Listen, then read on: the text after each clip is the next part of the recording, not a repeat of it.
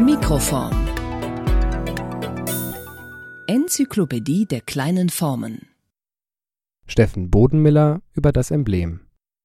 Fundstück Stellen Sie sich ein aufgeschlagenes Buch vor, in etwa von der Größe eines Reklambändchens, etwas schmaler vielleicht. Auf der Versoseite, der linken Buchseite also, steht in Großbuchstaben ein Name auf Latein. Andrea Alciati, also von Andrea Alciato. Mit gut einer Zeile Abstand findet sich darunter eine Art Titel in Kursivschrift.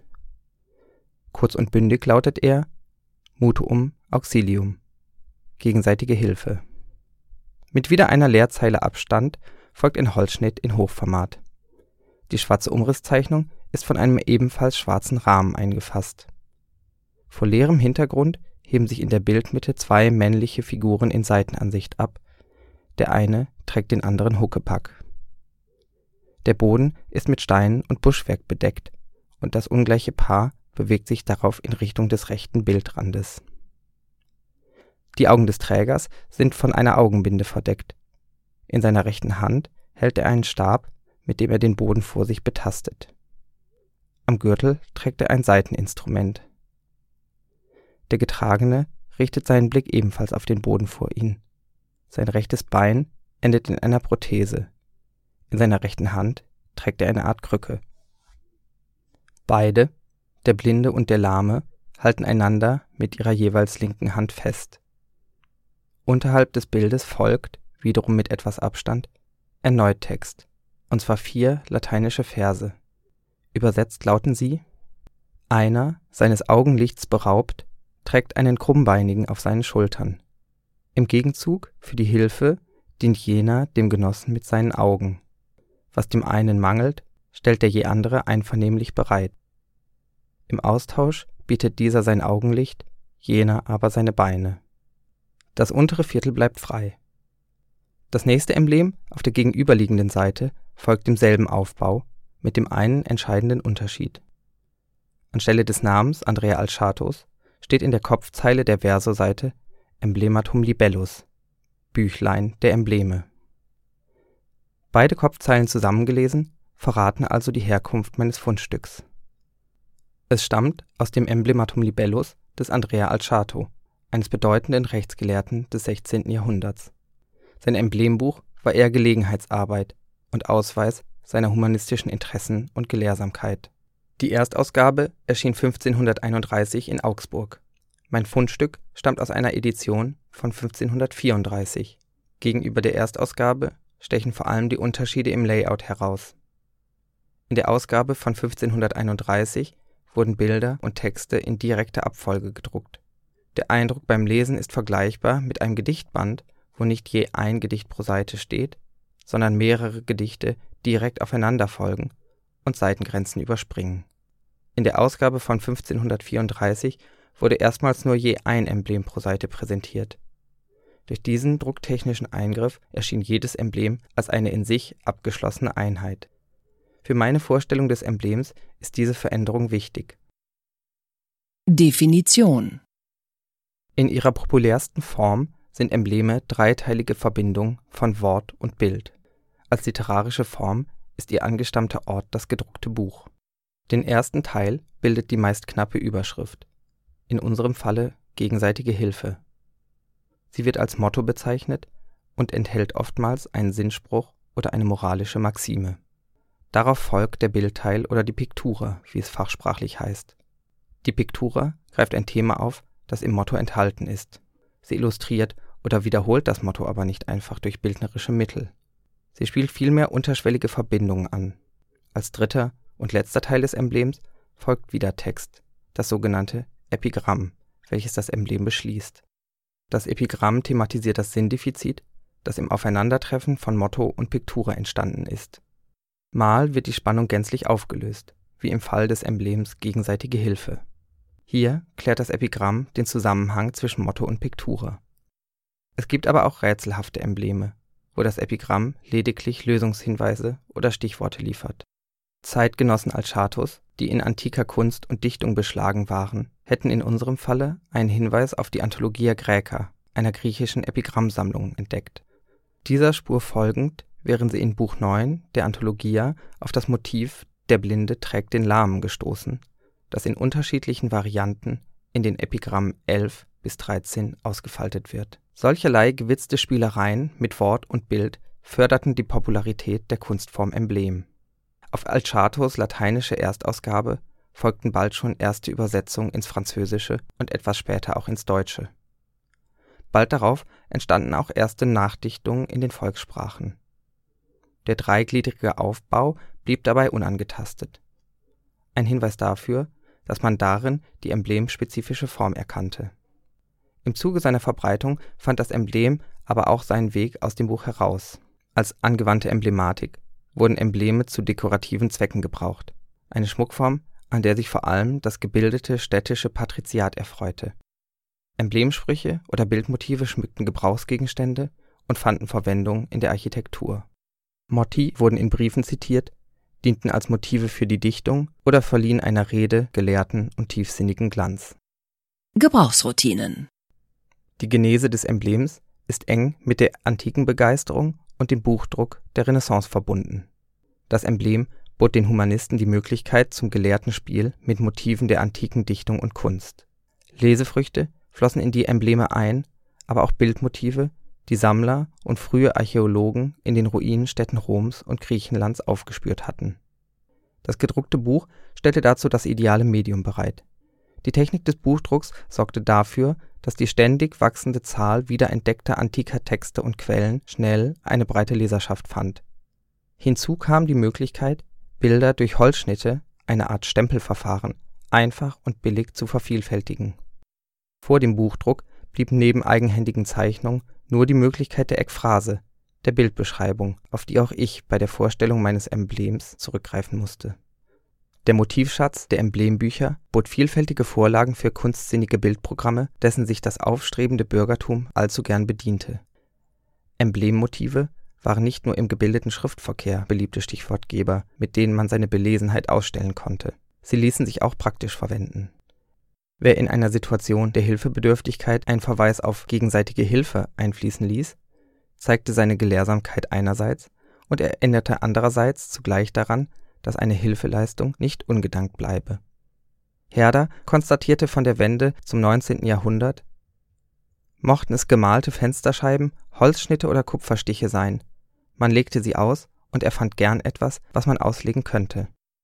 Aufgrund seiner Omnipräsenz und enormen Popularität verwandelte das Emblem die Welt in einen Schauplatz von Symbolen und bedeutsamen Worten, von Bildern, Zeichen und Sinnbezügen. Alles konnte mit allem in Verbindung stehen. Gerade deshalb aber geriet die Emblemkunst unter den Verdacht, bloße Spielerei zu sein. Den frühen Aufklärern galt sie als irrational. Christian Ludwig Hagedorn kritisierte etwa den übertriebenen Witz und die zu weit gesuchten Ähnlichkeiten der Emblematiker. Eine neue, eine bürgerliche Ästhetik war im Begriff, sich zu formieren. Etymologie Der Begriff Emblem geht zurück auf das griechische Verb emballein. Im engeren Sinne bedeutet emballein hineinwerfen, hineinstoßen. Emblema ist das Ergebnis davon. Das, was entsteht, wenn etwas hineingeworfen wird. Im weiteren Sinne meint es aber auch alles, was durch kunstfertige Eingriffe solche Dinge zu einem Ganzen verbindet, die von sich aus keine natürliche Verbindung eingehen würden. Eiserne Spitzen auf hölzernen Lanzen sind ebenso Emblema wie Edelreiser, also aufgefropfte Zweige. Emblema steht also auch im Zusammenhang mit Techniken der künstlichen Vereinigung einander artfremder Elemente. Aus dem Griechischen gelangt der Begriff ins Lateinische und erfährt dort eine entscheidende Erweiterung. Bei Cicero sind Emblemata nicht nur abnehmbare, wiederverwendbare Verzierungen, zum Beispiel goldene Geschmeide an einfachen Zinnvasen. Auch sprachliche Bilder, treffende Metaphern sind für ihn Emblemata. Wenn sich ein solches Sprachbild besonders zwanglos aus dem Kontext ergibt, so sagt Cicero, dann füge sich das Bild in die Rede ein, wie ein Mosaikbild in die Bodenfläche Cicero setzt also das Konzept eines schmückenden Bildmosaiks in Analogie zu einem anschaulichen sprachlichen Bild. Mit dieser Doppeldeutigkeit von Sprachbild und Bildersprache spielt Cicero mehrfach in seinen rhetorischen Schriften. Dieses Wortspiel bei Cicero, das Alciato sicher bekannt war, stand wohl Pate, als Alciato ca. 1500 Jahre nach Cicero, seine bildreichen Epigramme als Emblemata bezeichnete. Tatsächliche Bilder sah Altschato für seine Dichtungen nicht vor. Ganz Humanist und im Glauben an die Ausdruckskraft und Schönheit des klassischen Lateins sollten seine Epigramme eine starke Suggestivkraft und Anschaulichkeit erzeugen, so als stünden sie wie wirkliche Bilder vor Augen. Im Deutschen fand der Begriff Emblem erst spät einen Platz. Weder Zedlers Universallexikon von 1743 noch Grimms Deutsches Wörterbuch führt einen Eintrag zu Emblem. Beide ließen ihn zugunsten des deutschen Begriffs Sinnbild unerwähnt. Aber auch das deutsche Wort Sinnbild war nicht unumstritten. In seinen Gesprächsspielen fragte Georg Philipp Harsdörfer bereits um die Mitte des 17. Jahrhunderts, ob es nicht besser wäre, das Wort Emblem zu behalten, weil es nunmehr fast jedermänniglich verstanden wird, als nicht das unbekannte Wort Sinnbilder einzuführen. Schon die frühesten Übersetzungen taten sich erheblich schwer mit der Bedeutung des lateinischen Emblema. Die erste deutsche Übersetzung von Altschatos Emblematum libellus stammt aus dem Jahr 1542. Der deutsche Titel lautete Büchlein der verschrotten Werk. Verschrotten Werk, das ist die oberdeutsche Bezeichnung für Einlegearbeiten aus vielfarbigen Holzfurnieren, sogenannten Intarsien. Oft enthielten diese Intarsien Bildteile, die von schmückenden Verzierungen gerahmt wurden. Der Titel übersetzt Emblema also nicht in der übertragenen Bedeutung als Sprachbild, sondern im Sinne von Bildersprache. Die wörtliche Bedeutung steht hier im Vordergrund, die vor Augen stehende Sachebene, das handfeste Bild, wird als Bedeutungskern betont. Ähnlich verhält es sich bei einer etwas späteren Übersetzung Matthias Holzwarts. Er umschrieb seine eigenen Embleme als eingeblümete Zierwerk oder Gemählpoesie. Wieder entstammt die gewählte Übersetzung dem Kunsthandwerk und den Bildkünsten. Eingeblümte Zierwerk sind Bildintarsien, Gemählpoesie sind allegorische Bilder. Geschichte Die Geschichte der Kunstform Emblem ist eng mit Altschatos Emblematum libellus verbunden. Wir wissen aus seinen Briefen, dass er bereits zehn Jahre vor dem Erscheinen seines Emblembuchs Epigramme verfasste, die er als Emblemata bezeichnete. Genau wie seine humanistischen Zeitgenossen war auch er von der antiken Dichtung fasziniert. Der Begriff Emblema im Titel seiner Epigrammsammlung sollte seine humanistische Leserschaft auf die richtige Fährte locken, nämlich zu Ciceros Rhetorik, die als Stilideal klassischer Beredsamkeit galt. Emblema enthielt im Kern, was sich Cicero unter einem optimalen Sprachbild, einer guten Metapher vorstellte. Durch diesen Hinweis im Titel seines Buches machte Alciato deutlich, wie er seine Epigramme verstanden wissen wollte: als kunstvolle, bildgewaltige Dichtung doch wurde gerade diese Fährte nicht aufgenommen.